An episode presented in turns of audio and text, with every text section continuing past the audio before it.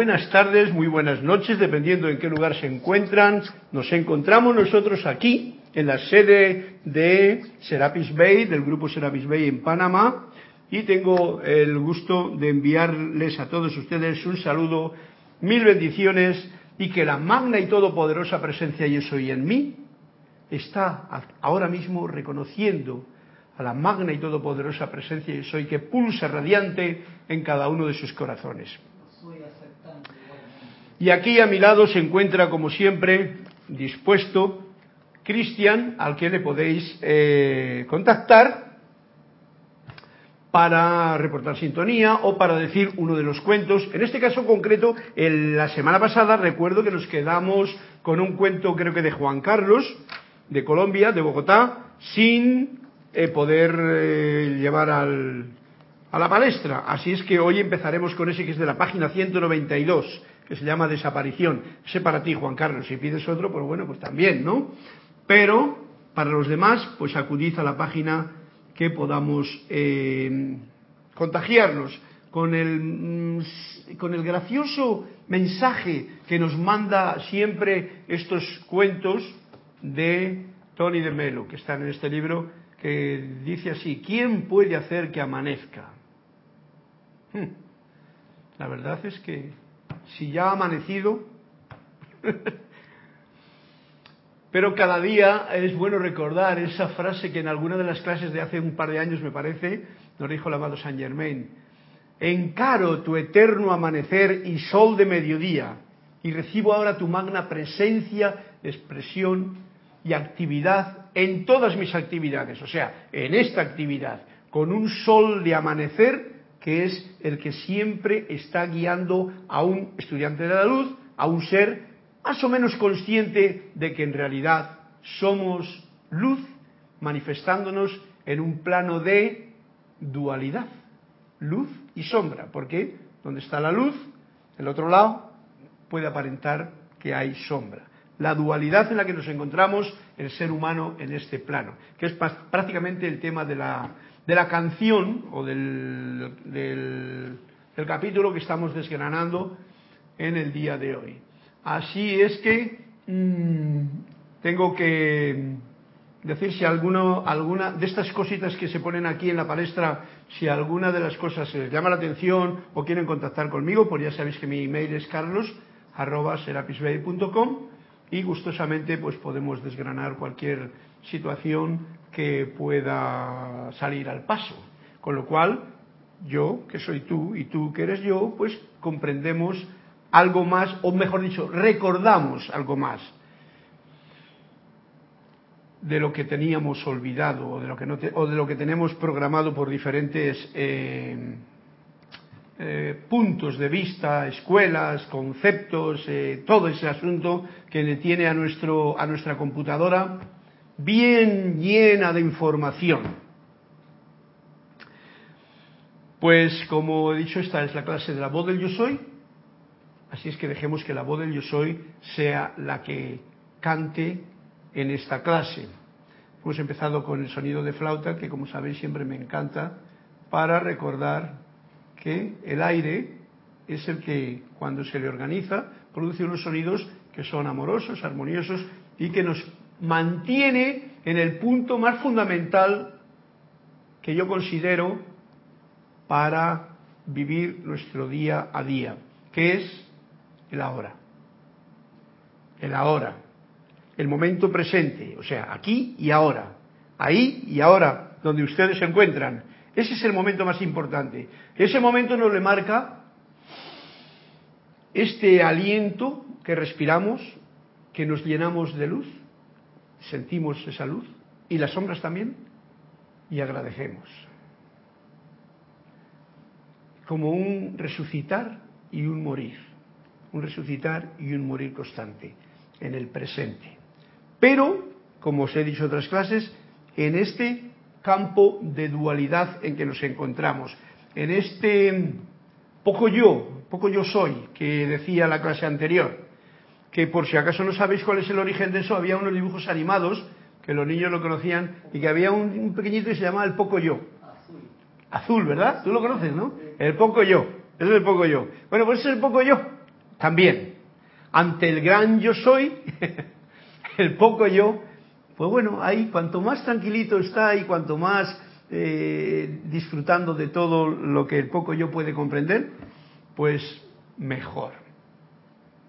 Voy a arrancar, eh, antes de con el cuento de, Juan Carlos, he, abierto una página aquí y he considerado oportuno compartir la última parte, porque hablaba en la página, era el, gran director divino, que le tengo siempre aquí a mano para que nos dé un punto de recordar, recorderis para la clase y nos ponga siempre en este poco yo sintiendo al gran yo soy, ¿no? Y estaba hablando de cómo Christian Ciencia, Unity, una serie de religiones que en el tiempo en que se estaba desgranando o trayendo a la forma en palabras estos libros por Guy Ballard, pues eh, había una serie de conflictos, lo mismo que hay ahora con todas las religiones, con todas las formas de pensamiento y tal. Y el gran director divino dice, a mí eso no me importa mucho. No tenemos preferencia por ninguna, todo está bien, ¿no? Eh, nosotros simplemente afirmamos la ley, que es lo más importante. Por eso estas enseñanzas pues no tienen que tener o nadie debe de tener que discutir nada con nadie, porque en realidad todo el que está buscando es un buscador y el que busca encuentra.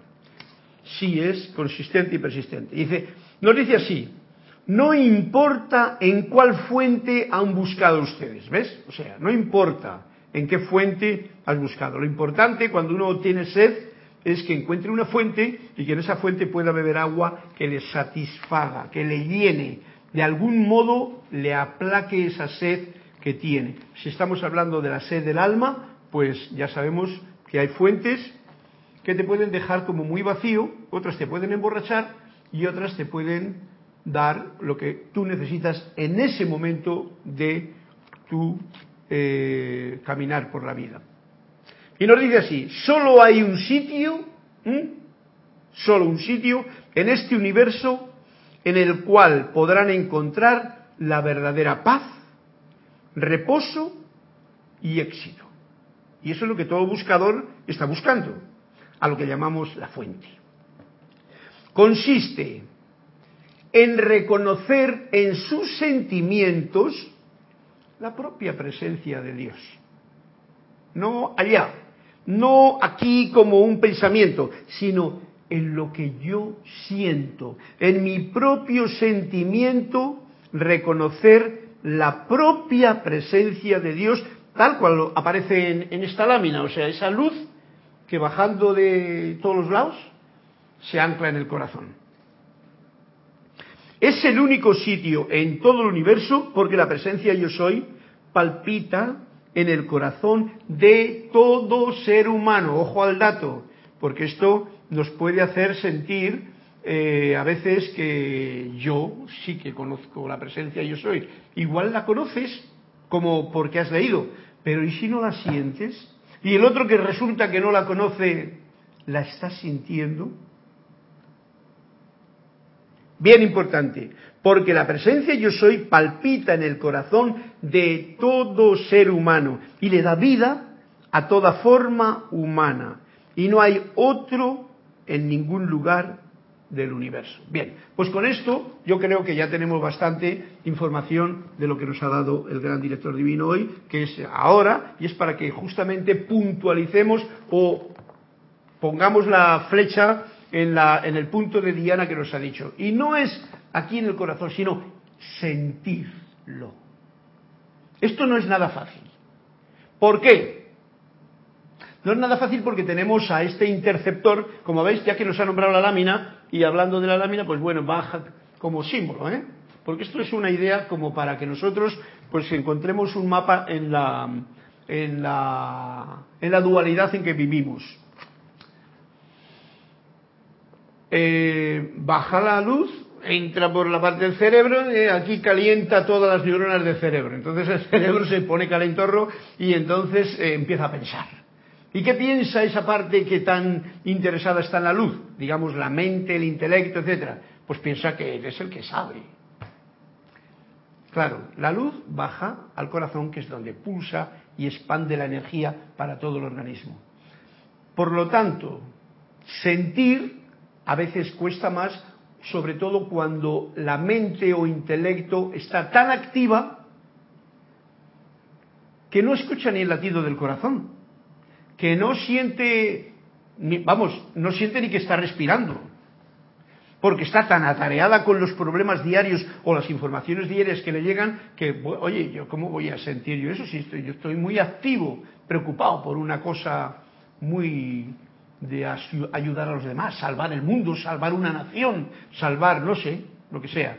Pero si no escuchas el corazón, no sientes. Hay un dato que yo lo traigo a, clase muy a menudo, sabiendo lo que nos acaba de decir el gran director divino, y es que todo, porque la mente es un buen instrumento, este, la mente es fantástica, es más, hay una mente del poco yo soy, del poco yo, pero hay una mente cósmica, del gran yo soy. Entonces vamos a ver si juntamos esa mente con la mente universal o la mente cósmica, la mente crística. Y eso, en principio, tiene un... Yo siento, esto es mi punto de vista, que hay una conexión. Cuando, cuando piensas algo, lo pasas por la brújula del corazón, o sea, es un ejercicio que como que hay que practicar. Esto como la flauta, el piano, cualquier cosa, ¿no? Practica un poquito, un poquito cada día y te sientes a gusto sintiendo. Lo que has pensado, voy a ver si lo porque si piensas algo y no lo sientes, a mí me pasa muchas veces, yo pienso la tontería, que no hay quien aguante, ¿no? Ni yo mismo la aguanto y digo, qué tontería estoy pensando. Pero ni la siento siquiera. Lo importante es este pensamiento que ahora estoy trayendo, por ejemplo, si he leído esta frasecita del gran director divino, que podría ser algo mental e intelectual, pero si yo me paro, consiste en reconocer reconocer en sus sentimientos la propia presencia de Dios. Esto ya me trae a mí a algo más serio que un pensamiento loco que la mente tiene porque ha leído un libro de la enseñanza de los maestros ascendidos. Puede no servir para nada y estar uno creyéndose, sacándose un selfie de mira qué espiritual que soy, ¿no? No vale para nada. Bien, todos creo que hemos entendido, por lo menos yo lo estoy entendiendo y por eso lo comparto con ustedes, de que lo importante es encontrar ese sentimiento, ya no sé dónde lo he dejado, ¿eh?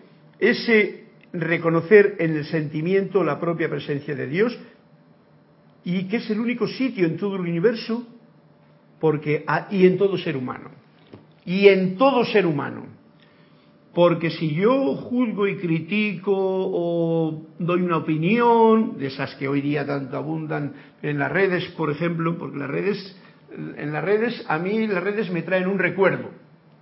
Me traen el recuerdo de los pescadores. El que cae en las redes está pescado. O sea, es como pescadito, como sardina que ha caído en la red. Y digamos que hoy día, yo me lo miro por mí mismo porque me acabo de comprar un, un telefoncito nuevo y me está, me pesca me caigo en la red. Para aprender, esa es mi disculpa. Pero ahí estoy yo, y esto, ya no sé ni lo que he hecho ni nada. Hemos caído, he caído, yo no sé ustedes, he caído en la red.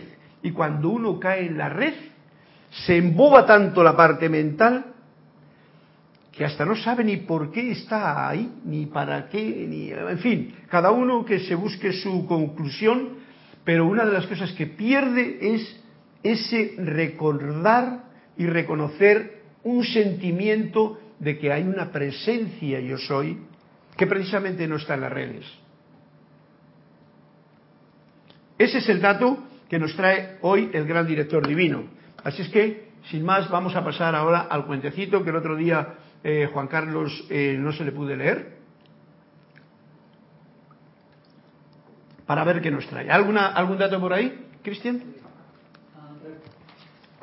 Han reportado sintonía Flor Narciso de Cabo Rojo, Puerto Rico, Juan Carlos Plaza desde Bogotá, Colombia, Carlos Alberto Torres Corrales, creo que es desde Memphis, María Mireya Pulido desde Tampico, México, también León Silva desde Guadalajara, Jalisco, México, eh, Carlos Alberto Torres Corrales desde Colombia, Pereira y Verónica Olivo desde Bahía Blanca, Argentina.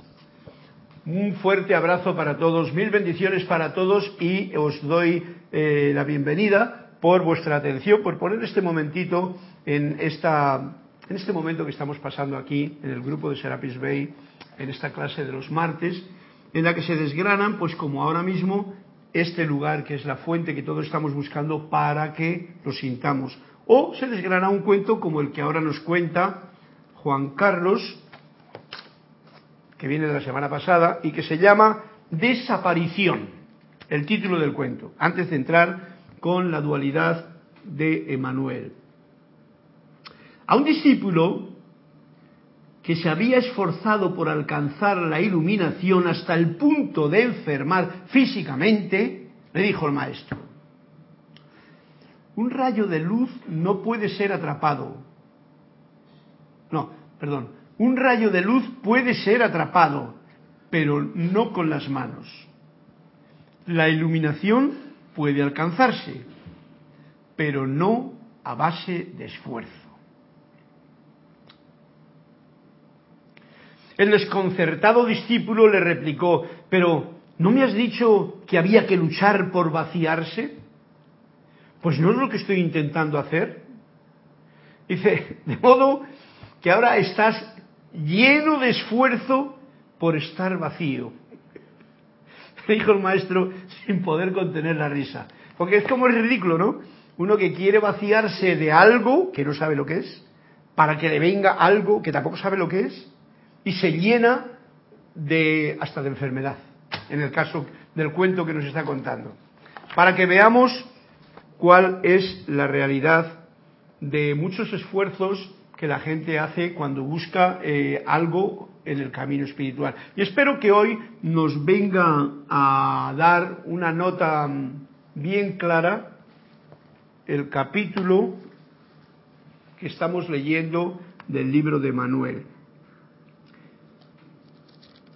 Que si recordáis era el momento en que estaba hablando de la dualidad. La dualidad es el, la que se forma entre el gran yo soy, que es uno, que es la conciencia en la que todos estamos, pero resulta que aparece el poco yo. Entonces ya tenemos una dualidad.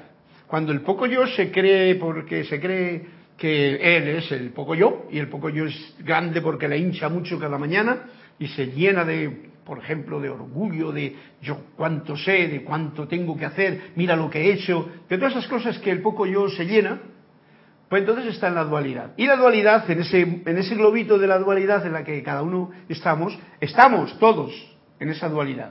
Mientras estamos en este plano, o sea, precisamente este punto sí que quiero comprenderle yo, y os agradezco a vosotros que estáis ahí, porque gracias a vosotros, o gracias a estas clases, que las comparto con algún ser de luz que hay, hay al otro lado de la cámara, como, como me ha dicho ahora mismo Cristian, ustedes son seres de luz. No lo ha dicho el gran director divino, o sea que no me estoy inventando nada.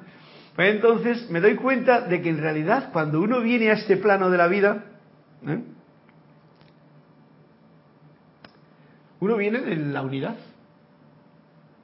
A veces nos han dicho, en la dualidad, nos han dicho muchas cosas y nos hablan de karma y de tal y tal. Pero eso todo es parte de la dualidad, de la dualidad. El poco yo soy se inventa muchas cosas muy espirituales con el fin de que uno tenga que sufrir y trabajar y vaciarse de no sé qué tonterías por lograr no sé qué iluminación que no está. Yo tengo que ser claro porque desde que estoy leyendo el libro de Emanuel, desde que estoy caminando en mis 70 y desde que estoy experimentando todo lo que he experimentado hasta ahora, que prácticamente no ha valido para nada más que para traerme a este momento que estoy viviendo aquí ahora. Gracias. ¿eh? Ah, por eso digo que es para agradecer, ¿no? Porque realmente saber que todo lo que hemos vivido ha sido lo que hemos vivido, pero lo más importante es que nos ha traído al momento presente, al ahora, que siempre es el ahora, pero ser consciente de ese ahora, ahora, carne de gallina me sale por aquí y por aquí, sencillamente al compartirlo con ustedes. Bueno, pues entonces, si venimos de la unidad, y nos hacemos dualidad al nacer, terminaba la vida. Yo siempre hago este, como si esto fuese la vida, ¿no? Infancia y uno se va. Vuelve uno a la unidad. O sea, el poco yo está en este espacio. ¿Veis? Aquí estoy yo, poco yo. Aquí.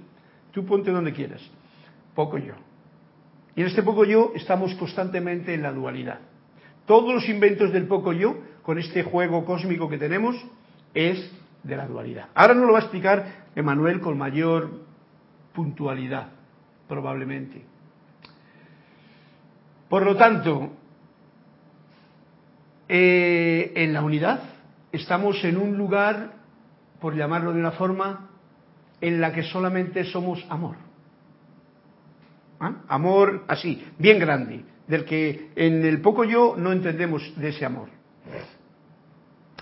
Pero cuando venimos a la encarnación y nacemos, entonces hay, eh, hay algo que entra dentro de nuestra situación porque hemos entrado en un mundo muy complejo de pocos yo, pero muchos pocos yo. Y uno de ellos es el miedo.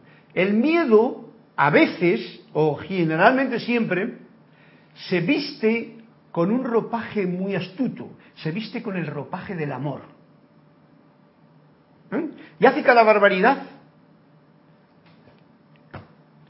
Dualidad. Poder comprender esas dos cosas no es nada sencillo, a no ser que uno vivencie lo de la fuente. Se meta bien en la fuente, sienta y rememore bien lo que hay en la fuente dentro de uno, experimente esta fuente, y bueno, para eso estamos aquí. Así es que nos dice Emanuel en la página 58, yendo al, al grano, sobre la dualidad.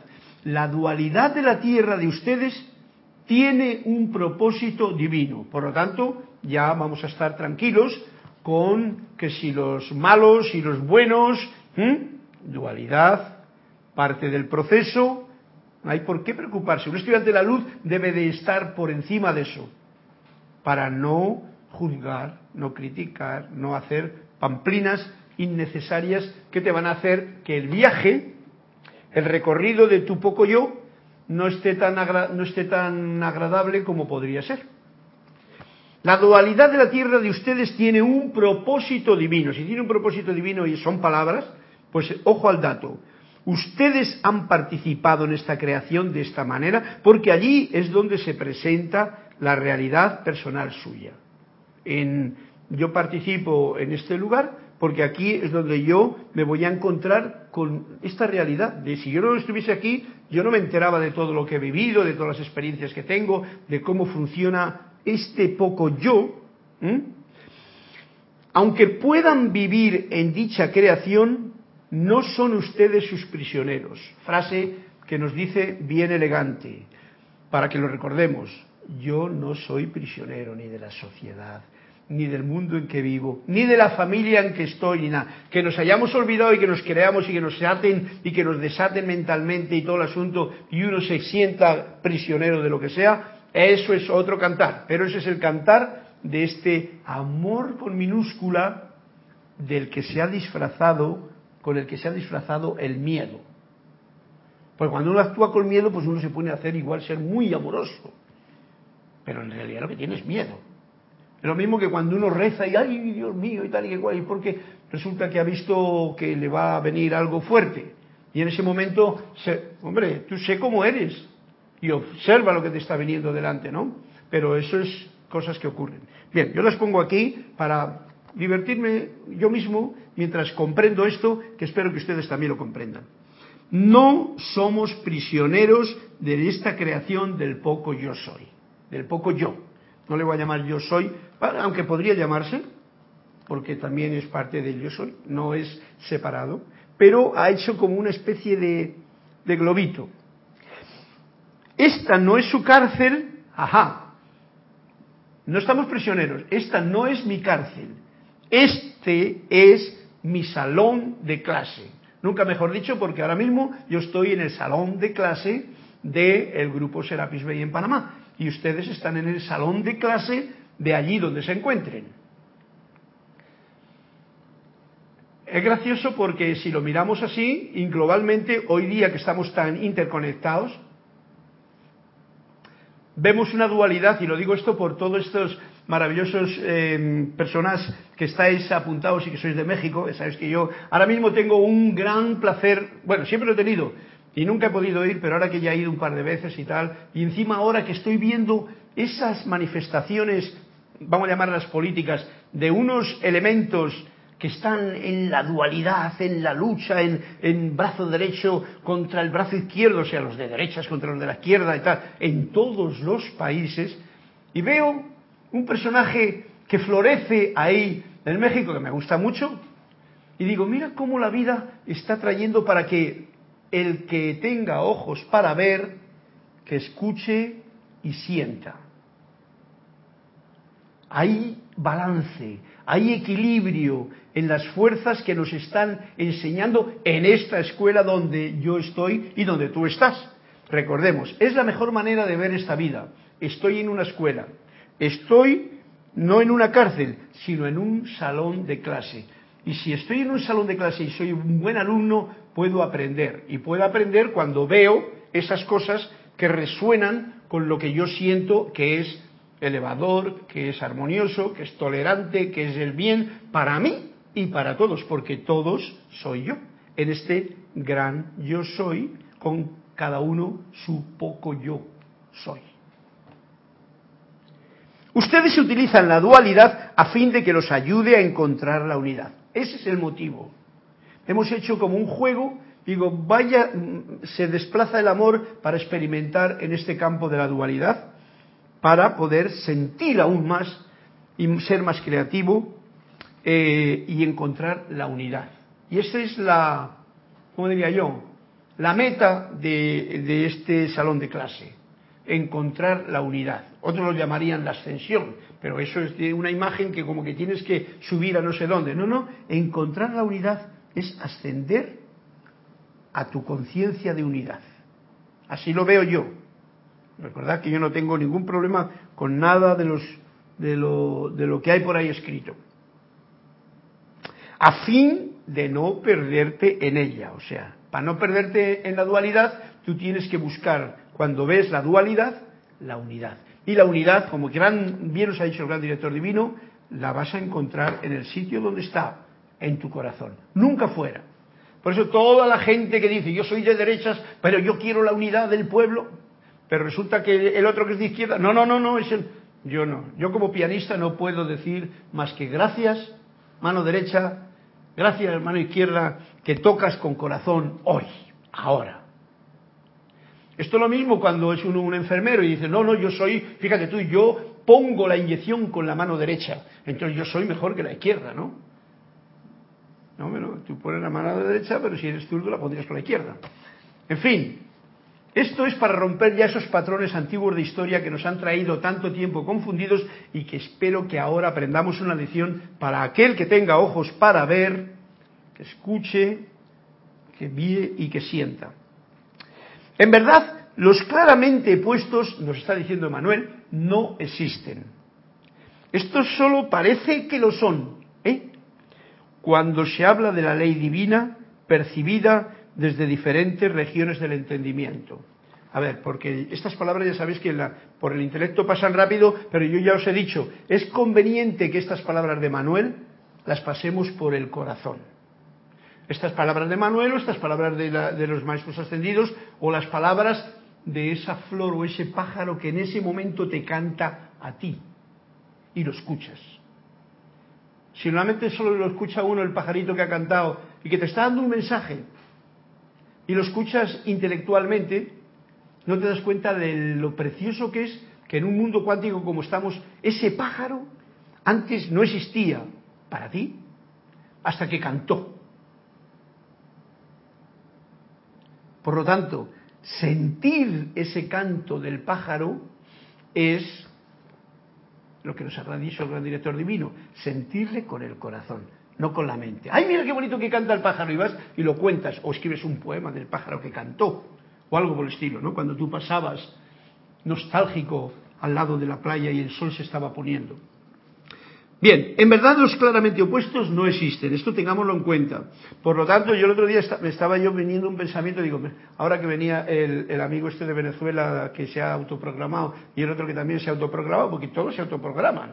O sea, no estoy metiéndome en política, sino que uno viene y otro allá, digo, pero ¿qué, qué? mano derecha, mano izquierda, lo que decía antes, pero ¿por qué coches no se juntan y dicen, oye, vamos a poner Venezuela en orden que nos están atacando por todos los lados? Y se acaba el rollo.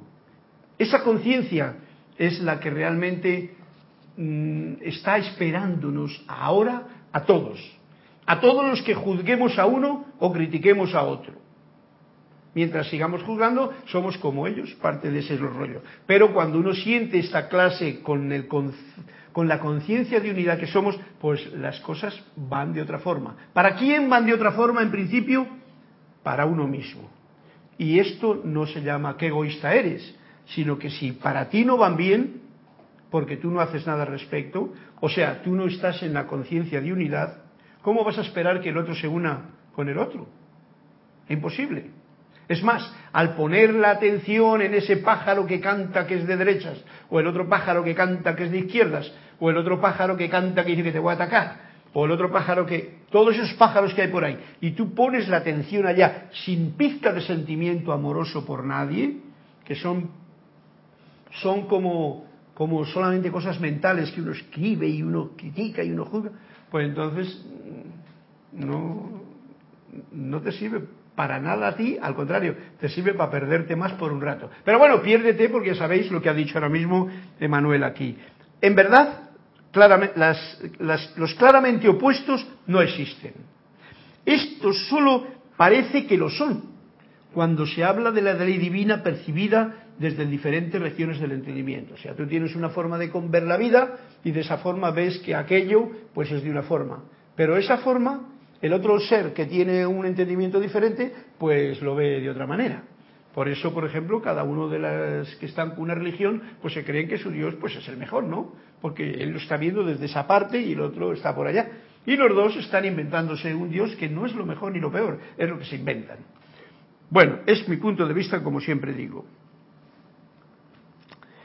También Ah, vamos al grano de, la página siguiente, 59, y me dice una cosa muy especial. Me resulta, es una pregunta, me resulta difícil aceptar el sufrimiento en los niveles inferiores de la cadena de alimentos. Cadena de alimentos, pues mm, nosotros que comemos alimentos nos comemos desde lo pequeñito hasta lo grande, una ternera así grande, ¿no?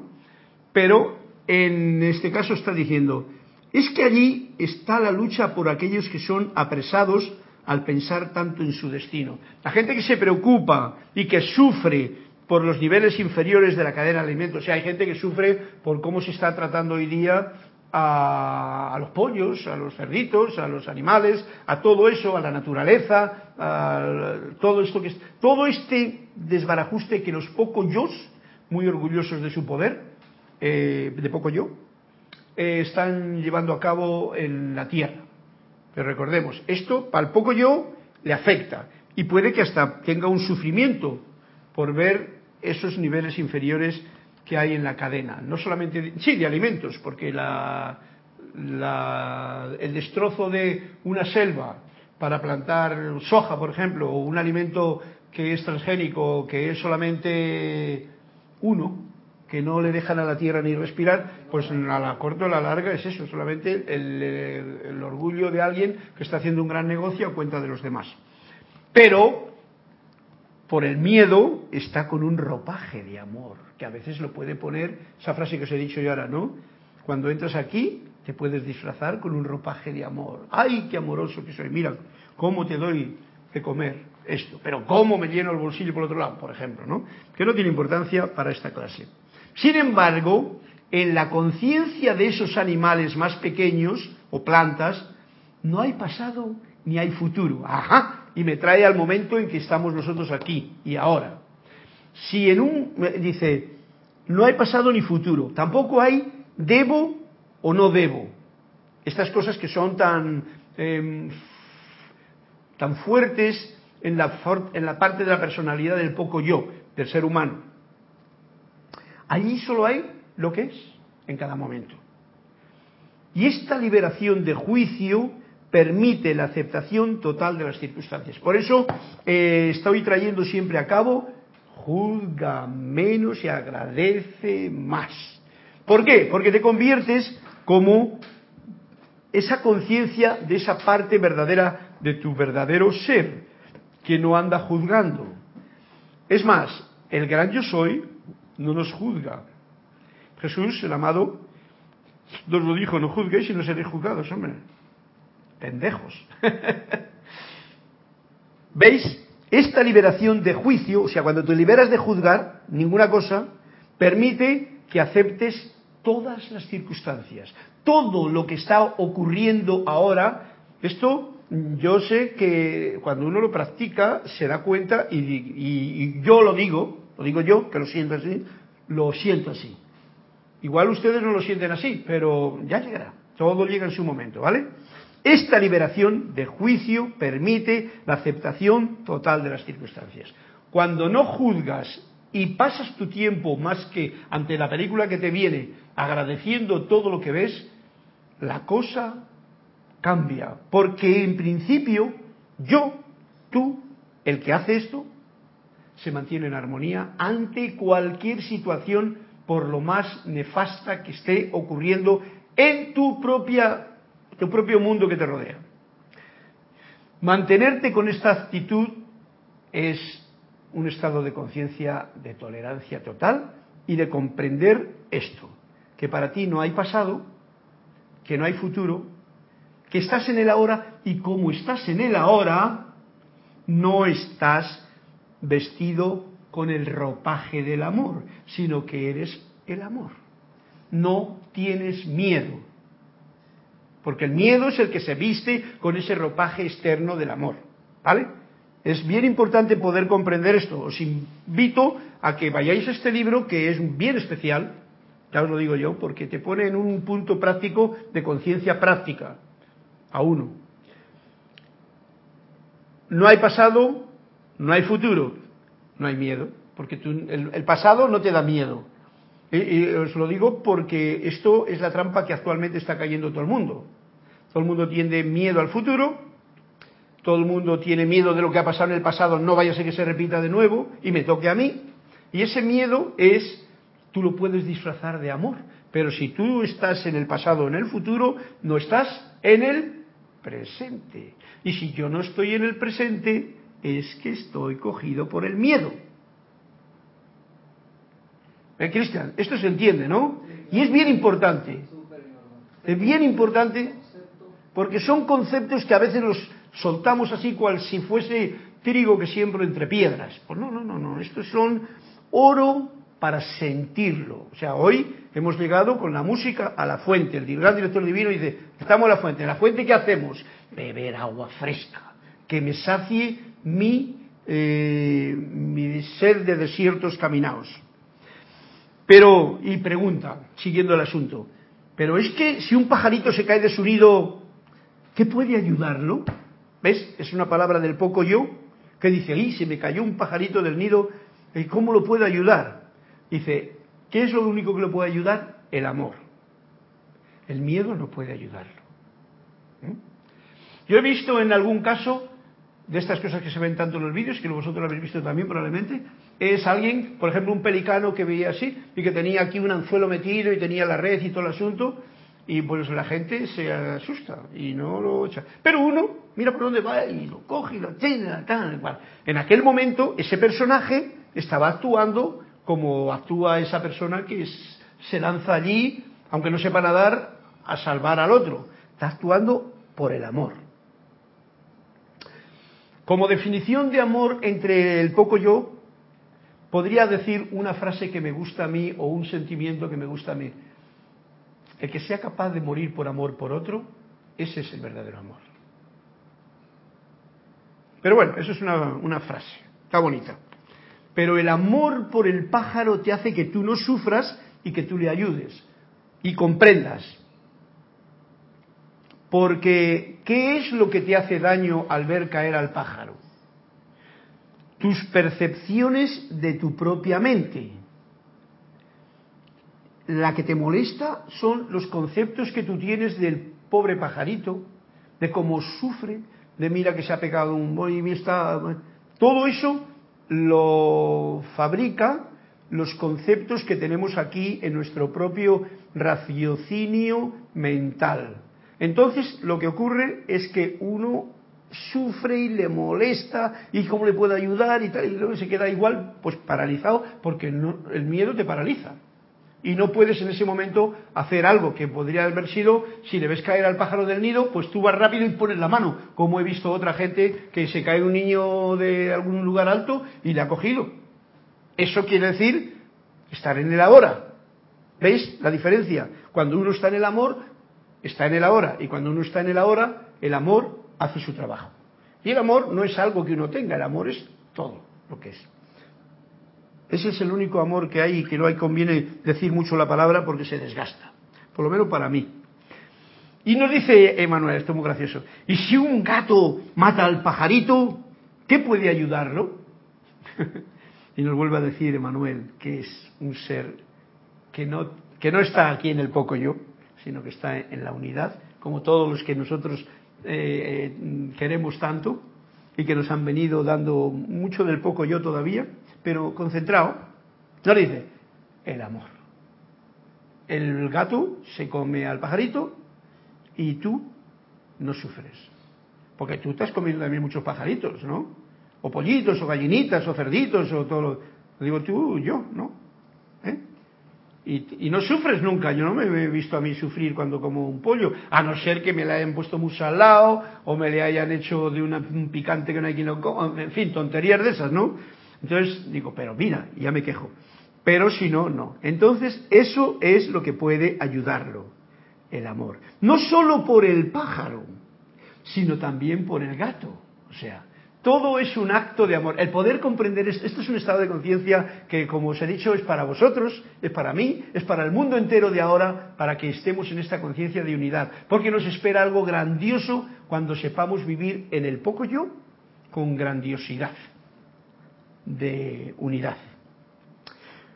Cuando en lo que se denomina depredación, o un gato que se come a un pájaro, puedan ustedes ver crueldad, cólera, ausencia de sentimientos, estarán meramente viendo un reflejo.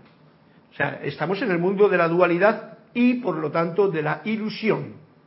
Estás viendo un reflejo, algo que te está quizá diciendo algo a uno mismo. Cuando en los movimientos de dos conciencias que se unen para completar un acuerdo mutuo, detrás de lo que parece evidente, o sea, el gato se come al otro, son dos conciencias de gato y pajarito que se unen, pueden ustedes ver en ese acto el amor, el equilibrio, la razón, el propósito, entonces no volverán a sentir el peso de esa ilusión que los hace retroceder diciendo, ay, pobrecito pajarito, y mira qué malo que es el gato. ¿Veis? Esto es un estado de conciencia probablemente para algunos no sea fácil de digerir. Digo yo, igual soy yo el que lo digo, pero yo creo que ya estamos todos capacitados para ver más cosas de las que a veces queremos seguir manteniendo como conceptos en nuestra computadora llena de programas piratas o con virus. Cuando en los movimientos de dos conciencias que se unen para completar un acuerdo mutuo, el acuerdo mutuo es de que, Mira, yo soy el pajarito y yo te voy, estoy poniendo el, caso que nos pone aquí, pero podían poner otros y lo igual me, viene a la mente. Un acuerdo mutuo, por ejemplo, eh, detrás de lo que parece evidente, pueden ustedes ver, detrás de eso que parece evidente, que, o qué salvaje, mira el gato cómo le destroza, o un animal más grande, porque un pajarito y un gato duran muy poco. Eh, pueden ustedes ver el amor el equilibrio, la razón, el propósito, no volverán a sentir ese peso de esa ilusión que nos hace retroceder. Por ejemplo, hay un factor que a nadie le iba a asustar. Esto, pues es un poquito como cruel, entre comillas, cuando uno, por eso digo, igual no lo entiende. Pero, por ejemplo, viene la leña y viene una chimenea y ahí está el fuego. Y tú alimentas el fuego con la leña que acabas de echar ahí, que precisamente eh, tu habitación, si estás en el norte de Europa, ¿no? Porque aquí no hace falta, se caliente y esté fantástica. ¿Veis? Ahí el fuego devora a la madera, que eso solamente se pone no cuando está en la chimenea, sino cuando es una montaña grande que está ardiendo y todos nos asustamos. ¿Veis? Pero ahí hay un amor, hay un equilibrio, hay una razón y hay un propósito. Y entonces yo no me molesta ver eso, al contrario, digo, trae más leña que se apaga el fuego, porque yo quiero colaborar con esa actividad de amor, en la que viene algo más especial y que no es tangible, pero se siente, se siente, que es el calor que resplandece por esa, eh, como esa mm, conciencia de fuego y esa conciencia de madera que se unen y generan eso. Dime, Cristian.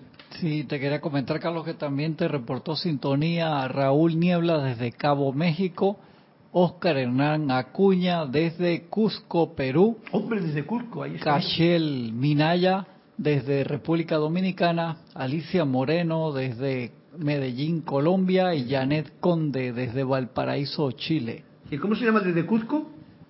Oscar Hernán, Acuña Cosio. Wow, Oscar, qué bonito Cusco.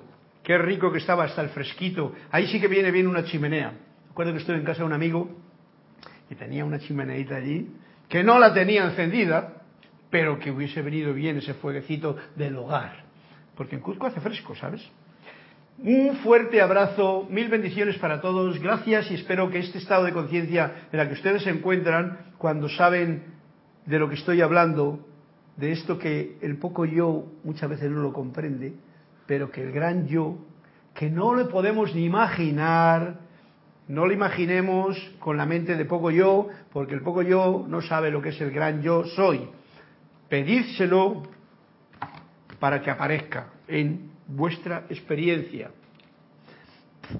A medida que acepten aquellas circunstancias envueltas en la existencia humana, no ciega o descuidadamente, sino con una conciencia que se profundiza cada vez más, se encontrarán ustedes reflejando su propia luz cada vez más. Esto es un, dato que nos está poniendo para practicar. Yo acepto las circunstancias que me envuelven y que envuelven a todo el mundo. Ahora mismo sabéis que todas las circunstancias que están ocurriendo y que, no, la mayoría de las circunstancias no son reales, son lo que nos cuentan de alguien que nos cuenta y que nos lo quiere contar de una manera. Estemos atentos porque eso es una de las cosas que ocurre cuando uno cae en las redes. y lo que sí que hay que ver la realidad de lo que tú tienes en la experiencia diaria, con tu vecino, con tu padre, con tu hermano, con tu madre, con todos los hijos, con todo eso, ahí hay un mundo entero que es lo mismo que el más grande, muchas veces y tal. Bien, cuando acepto esas circunstancias envueltas y revueltas en la existencia humana, pero no ciega o descuidadamente, sino con una conciencia que quiere profundizar cada vez más en esa comprensión, se encontrarán ustedes reflejando su propia luz cada vez más. ¿Eh? Cuando, a medida que yo acepto todo sin juzgarlo, sin criticarlo, sino agradeciendo a este ser que pulsa en mi corazón y pidiéndole que me permita la iluminación que yo tengo, ya, como lo decía el cuento del principio, la iluminación para poder ver con claridad, no desde el poco yo, sino desde el gran yo soy que yo soy. Llegará el día en que independientemente de lo que ocurra en la comunidad humana, ¿eh? no importa lo que ocurra en la comunidad humana, lo verán como un chorro de luz todo. Hoy, si ese grado llegase ahora mismo a toda humanidad, y os invito a que lo hagáis cada uno, no lo dicen los maestros, vean a los seres humanos como seres de luz.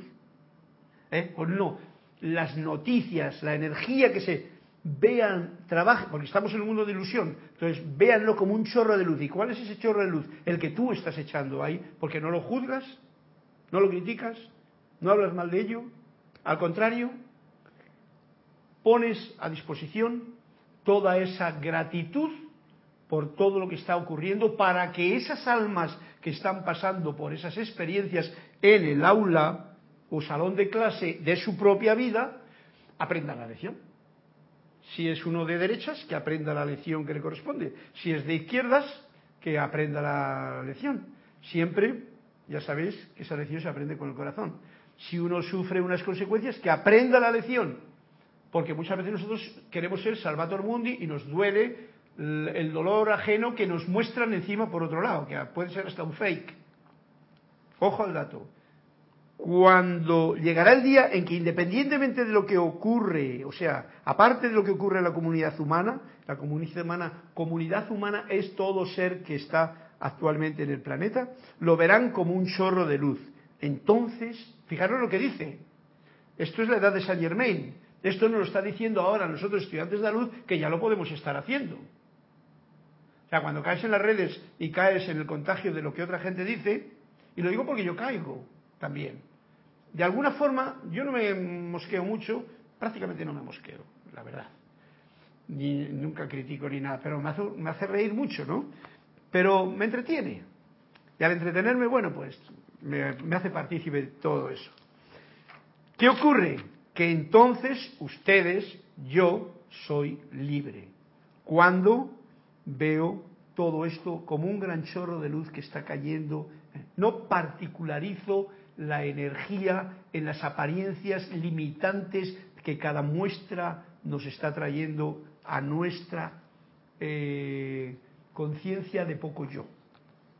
Conciencia de poco yo. Creo que entendéis. Si no entendéis esto de la conciencia del poco yo, pues, pues me lo permitáis. ¿Es posible que el pajarito se caiga del nido como un regalo para el gato? Hombre, seguimos con el gato y el pajarito. Y como un regalo para sí mismo también.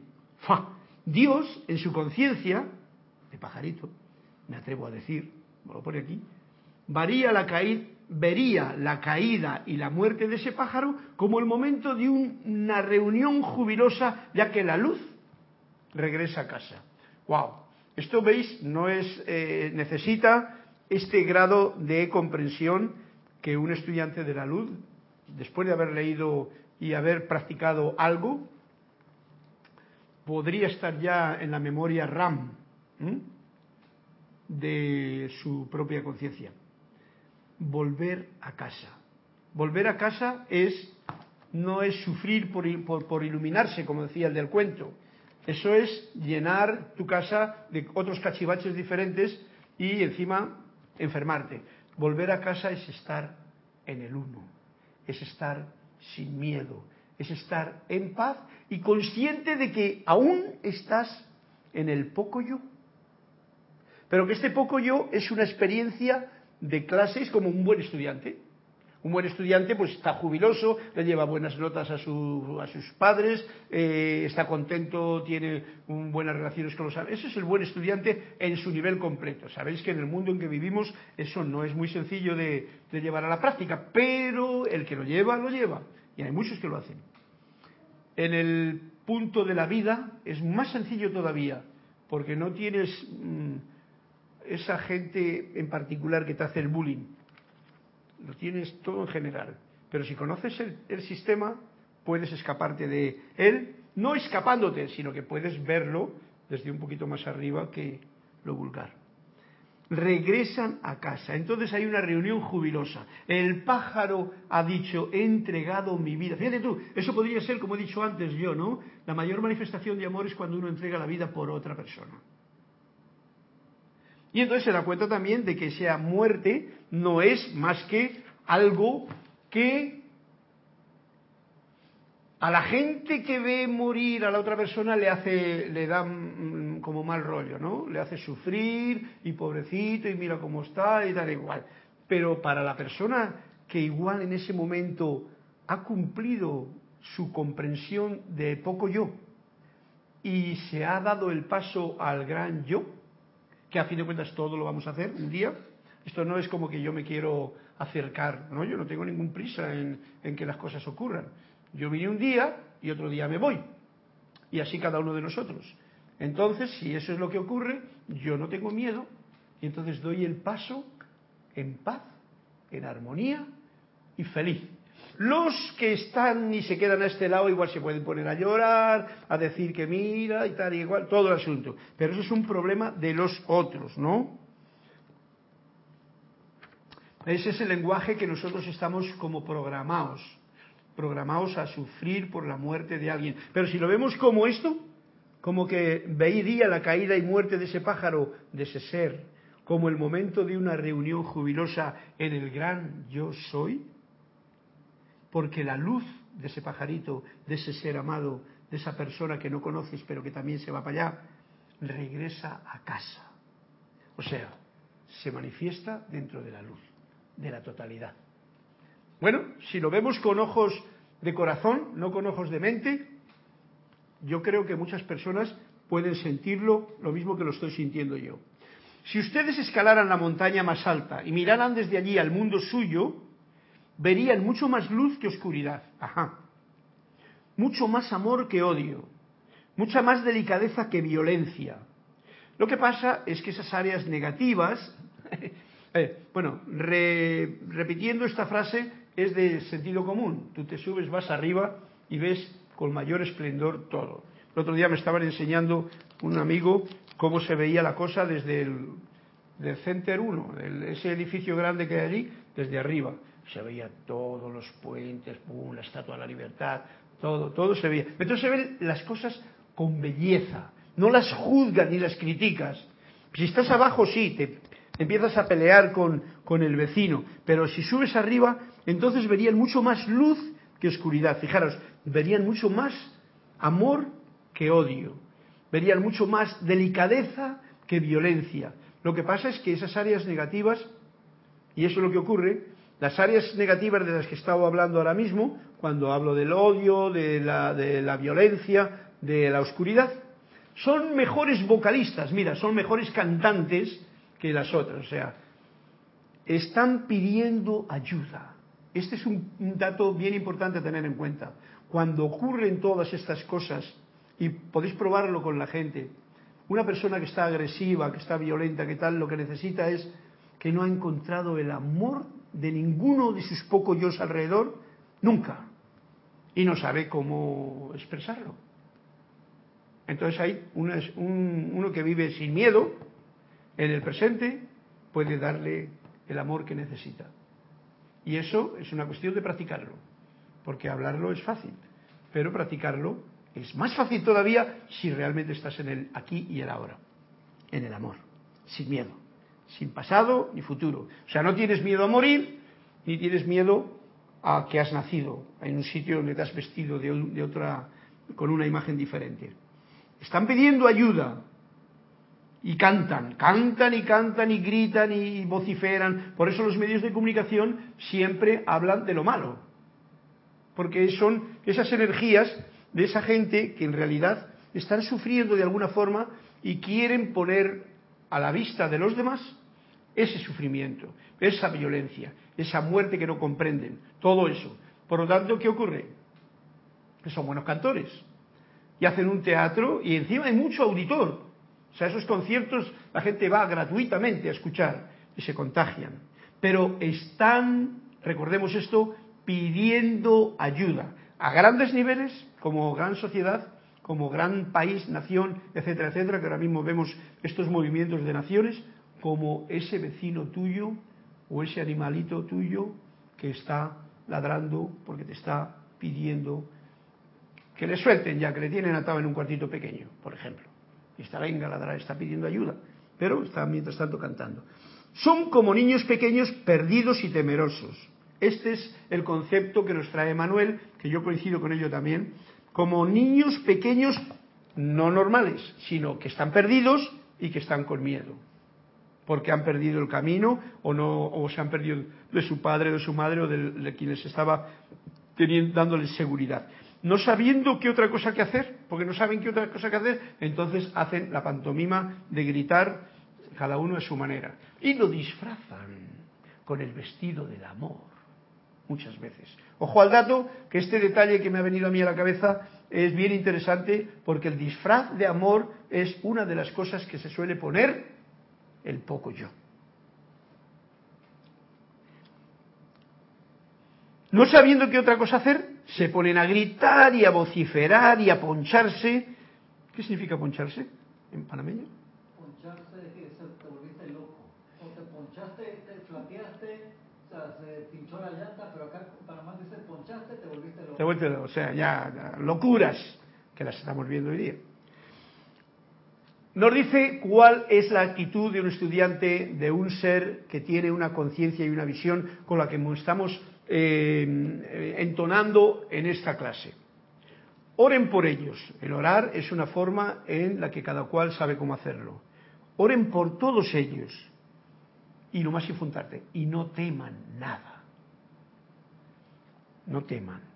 Porque el temor, ya sabes tú que tú estás orando por alguien para que se salve, ya sea de una enfermedad y tal, pero, pero si tienes temor de que estás sufriendo tú también, pues entonces no es lo que nos está diciendo no teman. Es todo el juego de la divinidad que está, mm, está manifestándose de esa forma y eso es lo que necesitan estas personas o seres que están vociferando, gritando, loqueando y porque no saben qué otra cosa hacer. Por eso es importante, por eso digo yo, cuando vienen personas que te lo dicen, y hoy día tenemos unos medios de comunicación que contagian, por eso yo digo a todos esos mexicanos que estáis ahí apuntados y escuchando que me agrada mucho el ver un presidente, por fin, que dice las cosas con sencillez, con armonía, no pierde la calma, paciente con las más burdas situaciones y no teniendo ningún miedo. Ese es el punto. Bien, seguimos, no, seguimos la próxima clase pues esto larga todavía, ¿no? Bueno, la próxima clase seguimos porque lo que hemos dicho hoy es suficientemente interesante para poderlo rumiar, como hacen las vacas. Mm, mm. Y os invito a que leáis la página, agradeciéndoos a todos por vuestra presencia, por vuestra atención, por vuestro canto jubiloso, sin miedo, viviendo el presente y el ahora, y, por supuesto, juzgando menos y agradeciendo más a cada momento. Muchísimas gracias a todos y mil bendiciones.